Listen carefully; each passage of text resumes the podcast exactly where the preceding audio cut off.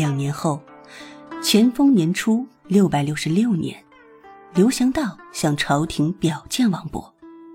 王勃，成为了当时朝廷最年少的命官。之后，他撰写了《乾元殿颂》，因文章辞藻华丽，妙笔生花，惊动圣上。唐高宗李治见此宋词乃是未及弱冠的王勃所写，惊叹不已。奇才，我大唐之奇才呀！并且呢，还命令王勃为其子沛王李贤王府试读。英年才俊，风华正茂。此时此刻的王勃意气风发，一切都仿佛步入了正轨。所有人都相信王勃前途一片光明，他大展宏图的机会就要来了的时候，谁曾想，成也萧何，败也萧何。王勃信手拈来的一篇游戏之作，断送了自己的大好前程。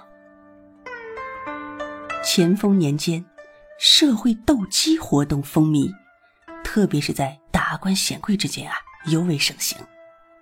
有一次，正好呢，沛王李贤和英王李显斗鸡。这年轻的王勃啊，给沛王助兴，写了一篇挟英王鸡，然后呢讨伐英王鸡。虽然这个篇幅比较短，可是呢，仍然是引经据典。但是，如果要仔细品读的话，则别有深意，容易引人猜想。全文啊，两部分讲到斗鸡本身，引用了一些斗鸡的典故，然后呢，还导致了战争这样的故事。接着呢，王勃便吹捧起沛王的鸡呀，气宇轩昂。最后，更是毫无顾忌地讲出“两雄不堪并立，见一己者即攻”这样像是兄弟争斗、你死我活的句子。这古代帝王啊。历来就忌惮皇子之间的明争暗斗，更何况是皇子党争。